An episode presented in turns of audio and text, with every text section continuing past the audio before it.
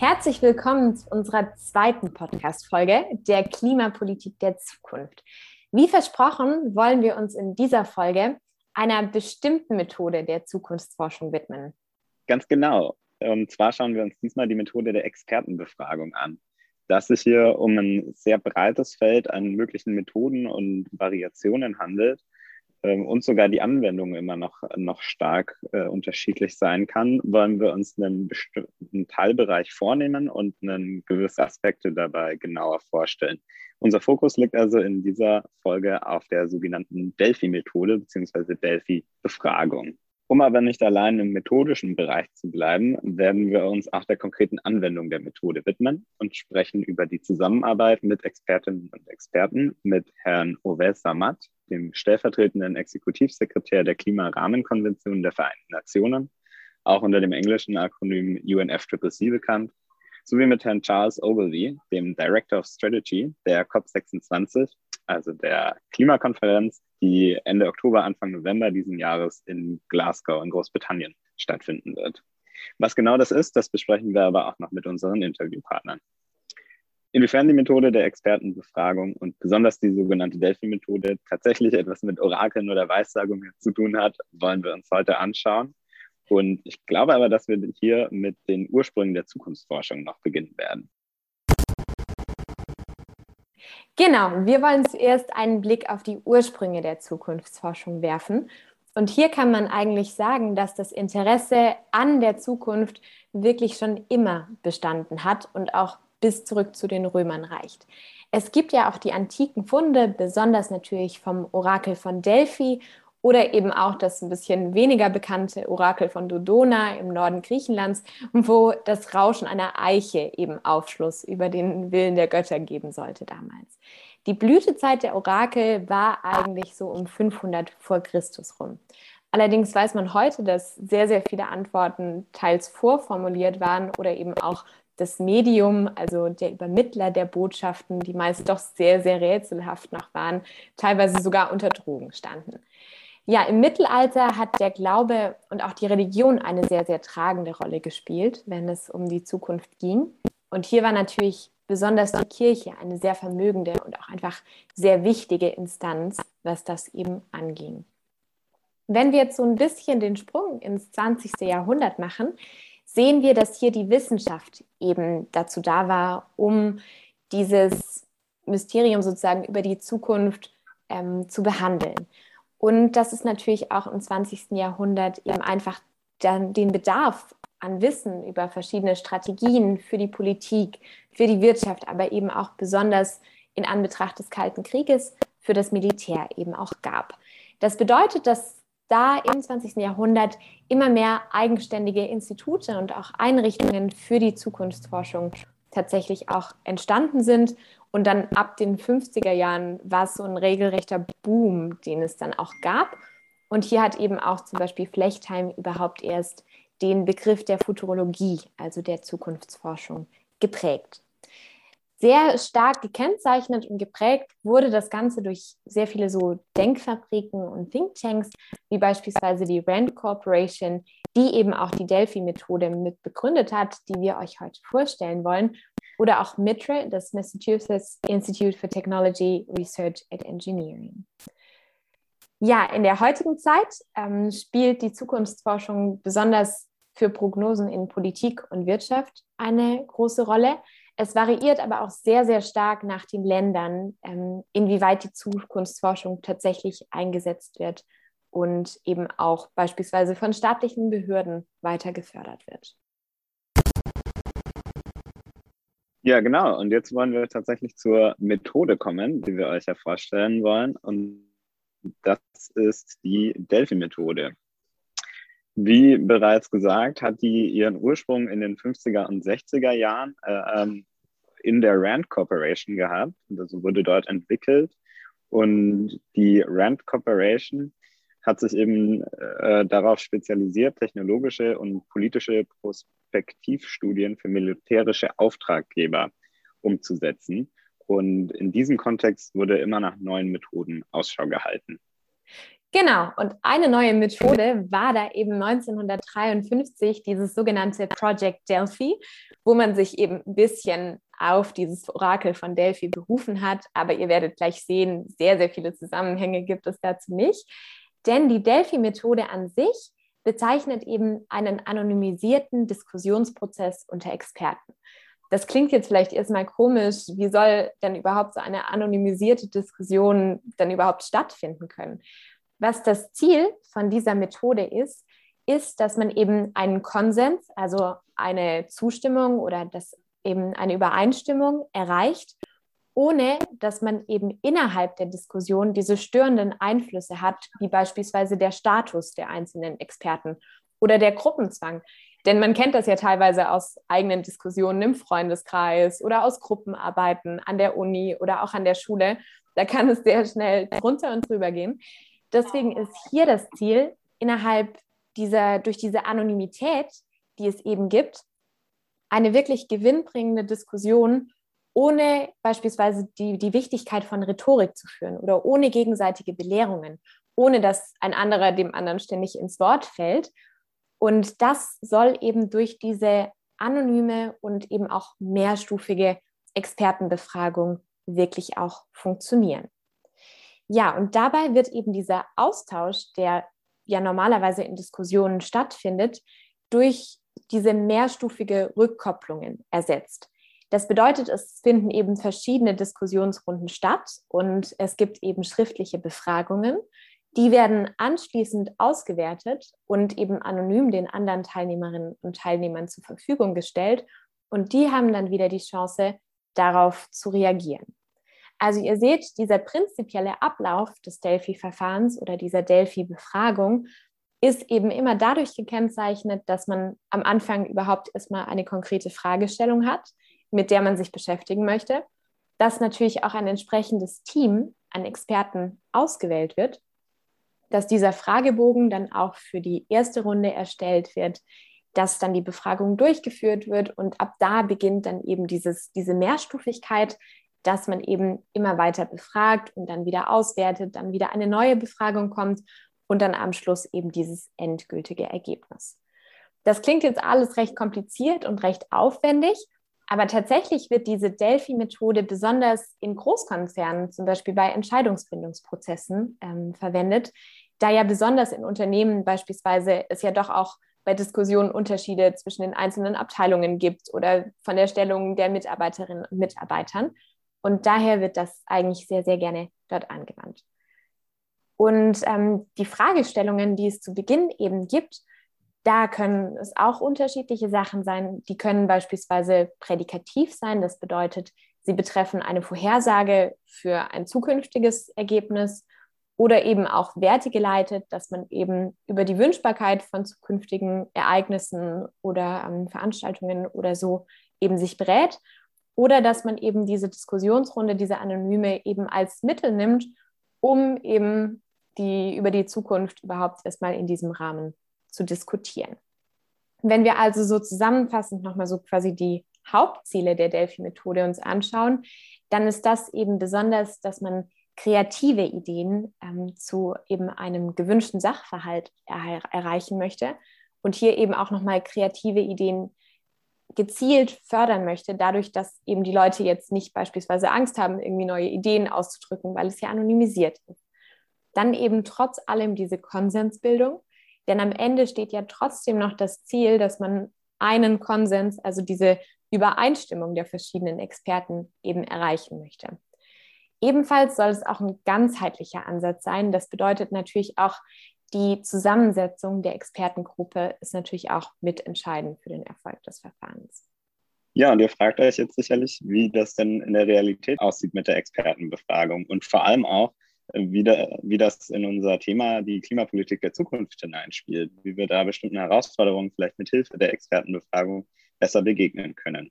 Darüber haben wir mit unseren beiden Interviewpartnern heute gesprochen. Ähm, zunächst mit Herrn Samat. Herr Samat, der wurde im Mai 2017 von UN-Generalsekretär Antonio Guterres zum stellvertretenden Exekutivsekretär der UNFCCC ernannt und war davor für über 20 Jahre bei der Internationalen Organisation für Migration, unter anderem als Direktor für Ressourcenmanagement und Direktor des globalen Verwaltungszentrums tätig. Wir haben ihn zu Beginn des Interviews gefragt, was die Klimarahmenkonvention der Vereinten Nationen, also die UNFCCC, denn auszeichnet und welche Rolle seine Position als stellvertretender Exekutivsekretär dabei spielt. Das Interview haben wir bereits vor dieser Folge aufgezeichnet. We were established in 1992 and our headquarters are here in Bonn. And we have almost universal participation. 197 countries are parties to the convention, uh, and subsequently, uh, a number of other parties are then parties to Kyoto Protocol and Paris Agreement, to which I will get to later. And the main mission is to support the global response to climate change. And this is done through threefold approach. First, intergovernmental climate negotiations. And uh, that is what happens during the COP and the intersessional meetings of the party delegations throughout the year in different parts of the world. Uh, that is the intergovernmental. And then we do technical expertise and analysis and review of climate change information reported by the parties in terms of their goals and targets, the achievements, the their, the, the, the, complexities that they are facing and uh, the support that is needed, so we provide support. And then finally, a multi-layered process of stakeholder engagement. That means, in simple terms, governmental actors, that's governments, businesses, civil society, international organizations, and uh, now more and more youth, including uh, the universities, uh, like you yourselves and uh, many others around the world. So that is, and we refer to that as inclusive multilateralism. You must have heard the term multilateralism, which is usually uh, referred to uh, between government, government and governmental organizations.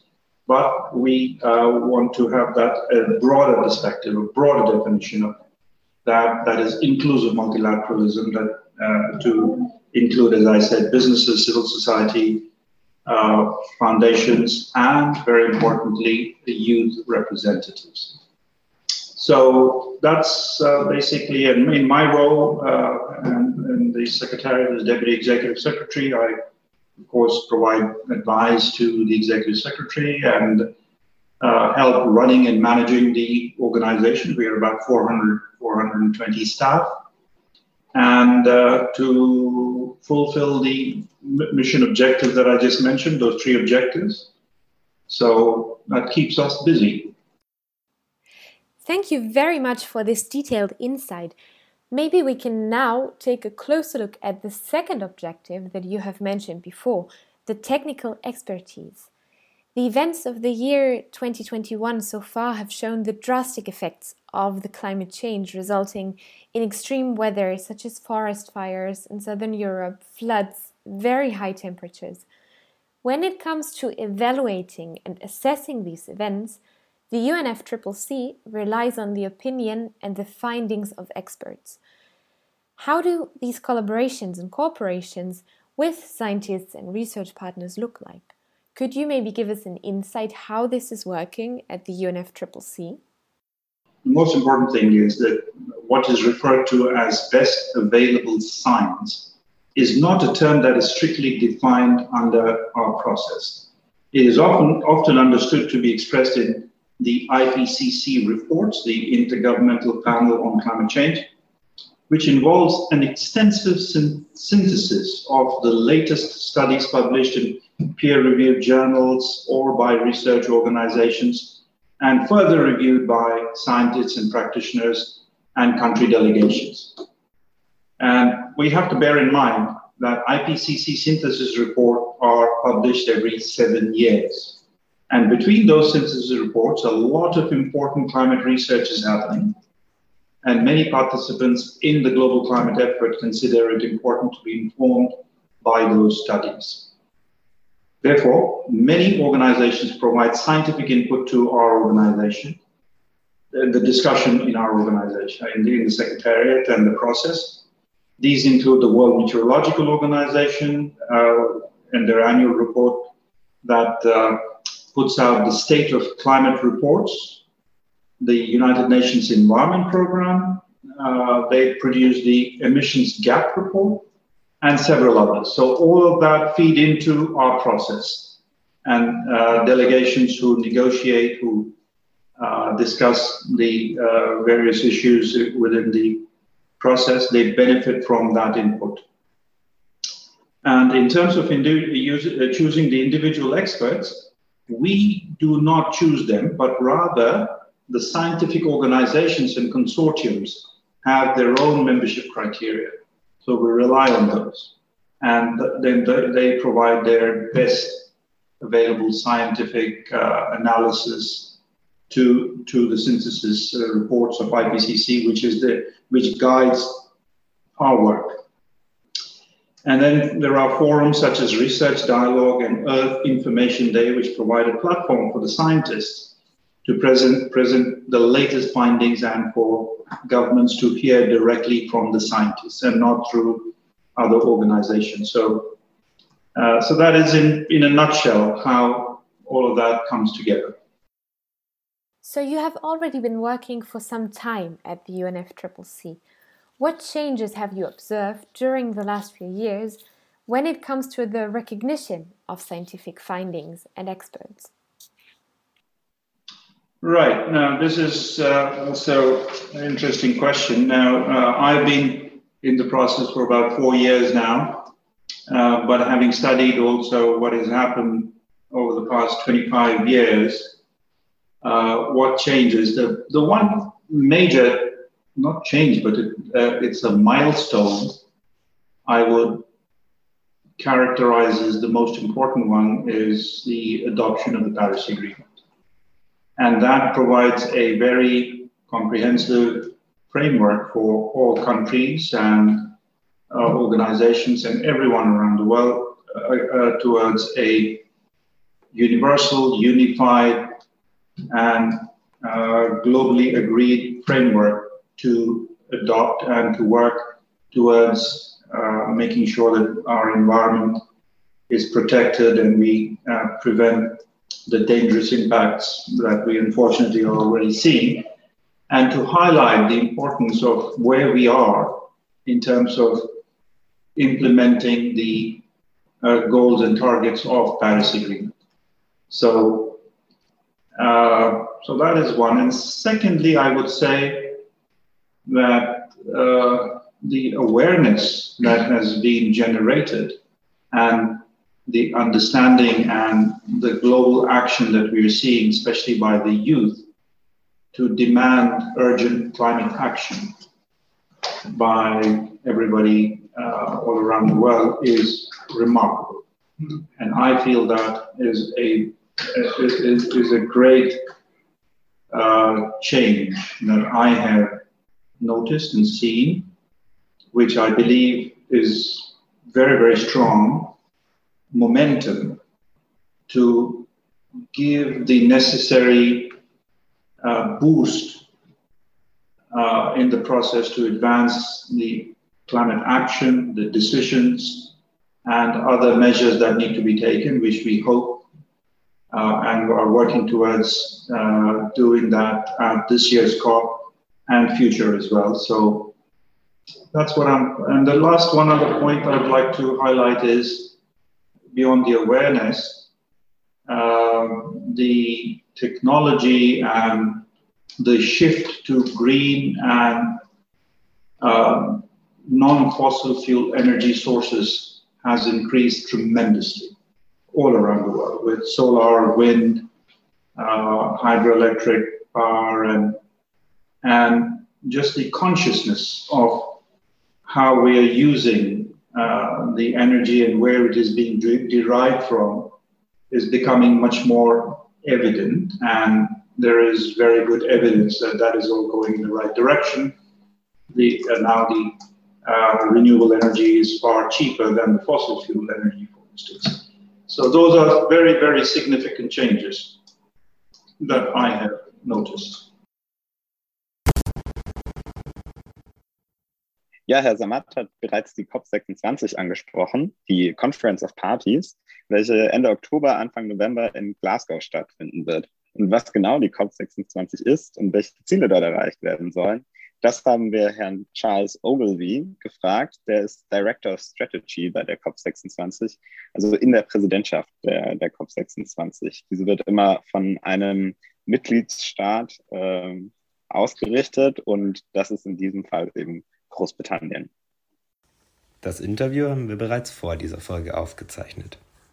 Um, COP26 is the 26th um, uh, Conference of Parties. Uh, these are parties to the UNFCCC, which is the um, United Nations Treaty that uh, concerning man-made climate change. Um, and um, there have been these conferences now since the treaty was first signed back in the early 90s. Um, the purpose of the of the conference uh, annually is to move forward a negotiations process. Um, the negotiations process itself um, has the ability to um, change its own uh, its own terms of reference. So it's evolved over the years and now contains a, a very wide range of different um, topics from a reflection on the science of climate change, um, uh, yeah, a lot of technical uh, discussion as to how countries uh, track and monitor their own uh, greenhouse gas inventories, um, uh, negotiations, mandates on issues around adapting to climate change, financing of climate change, on the wider economy, participation in delivering climate action, um, and then broader statements and reflections on the level of climate ambition and what the COP believes um, is the direction of travel within the politics of climate and the climate solutions. So um, uh, it produces a, a, large number of negotiated texts, but also some quite technical documents are agreed um, that uh, facilitate the operation of the, of the treaty. Um, subsequent to the treaty, uh, there's also been obviously the Kyoto Agreement and the Paris Agreement. So um, these are also um, covered by the COP, and there are negotiations around uh, elements in those agreements as well. So, for example, at COP26, we will be looking to conclude some of the technical rule book, the, the Paris Agreement, which was you know six years ago, and set up you know the large framework for delivering significantly below two degrees of warming.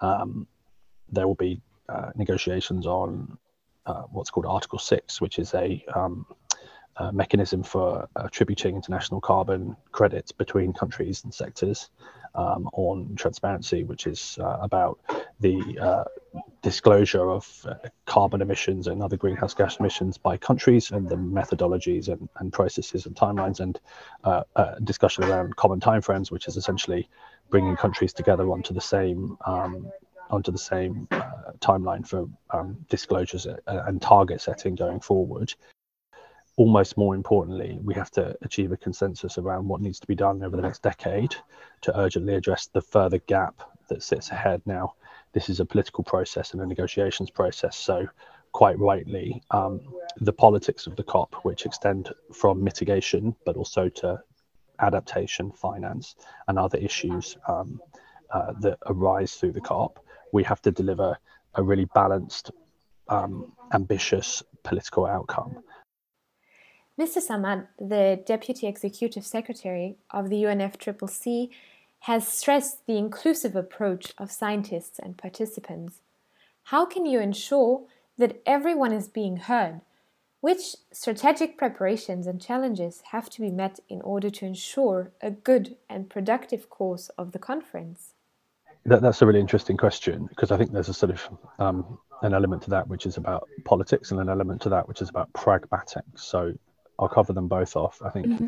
you know, clearly this is an unprecedented global crisis, climate change, but we're obviously running a conference at, during another unprecedented global crisis, which is coronavirus, um, and you know, issues of inclusivity and access to COP. Um, and this is a process which has, you know, historically worked very hard to ensure that the the process is is listening to a very wide range of stakeholders. So not just small island states, governments, but also observer organisations from you know key groups who are impacted. So there's observer organizations organized through indigenous people, through gender, through farmers, trade unions, um, uh, through uh, a, whole, a, whole, series of different mechanisms whereby these uh, groups can attend the COP, be in the blue zone, can you know, observe and input into the negotiations process. So uh, fundamentally, this is a community and a process that has embraced inclusivity as a way of legitimizing its outcomes. Um, and it's very, very important, therefore, that we can bring into the building in Glasgow those voices. Now, if we maybe take a closer look at the concrete goals of the COP26 and how they are being set, how much do you relate on the findings of scientists and experts? And how are such experts chosen? It's a really good question. Um, and you know, the role of experts in public policy is a is a big and fascinating um, question, uh, quite apart from climate change. I mean, I think fortunately in climate it's quite it's it's a bit more straightforward. The the the IPCC is, as you guys will know, is um, is constituted and and has you know probably at times over the last 26 years been on the more on the conservative end of of the consensus within climate science. But I, I think because it has always been you know a, a, a consensus driven process it has a huge amount of credibility. And the fact that the science has arrived so um, uh, convincingly and unequivocally around the messages that it had in, in, in, the report earlier this year around the role of you know human emissions but also some of the really stark warnings about you know the trajectory to come um, i think we, we we have a kind of uh, an expertise base that sits separate from um, some of the challenges of well who do we have to trust? Who do we believe? Now clearly on top of that you know, the uk government and um, the presidency will will will do a lot of analysis that takes the scenarios um, that are produced by the ipcc and works them through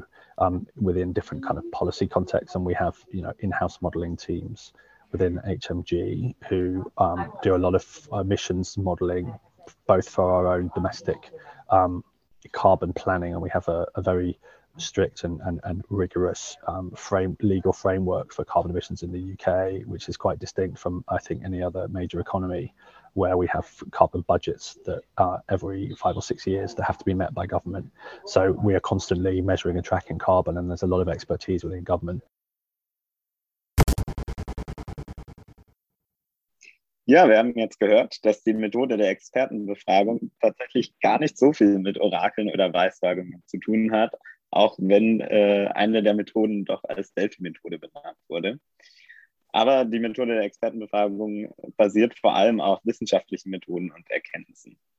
Die Delphi-Methode ist natürlich eine sehr spezielle Methode, was auch erklärt, warum sie jetzt bei der UNFCCC oder COP26 nicht direkt angewandt wird. Aber die Grundidee ist trotzdem sichtbar, und zwar, dass man Wissenschaftlerinnen und Wissenschaftlern sowie Expertinnen und Experten Gehör verschaffen möchte und die Best Available Science, also die äh, beste verfügbare Wissenschaft, abseits von institutionellen Hindernissen nutzen möchte. Und genau das ist eben äh, auch das Ziel, wenn es hier um die Klimapolitik der Zukunft geht. Aber was es genau mit Prognosen und Vorhersagen auf sich hat und was der IPCC eigentlich ist, das wollen wir in den nächsten Folgen noch untersuchen.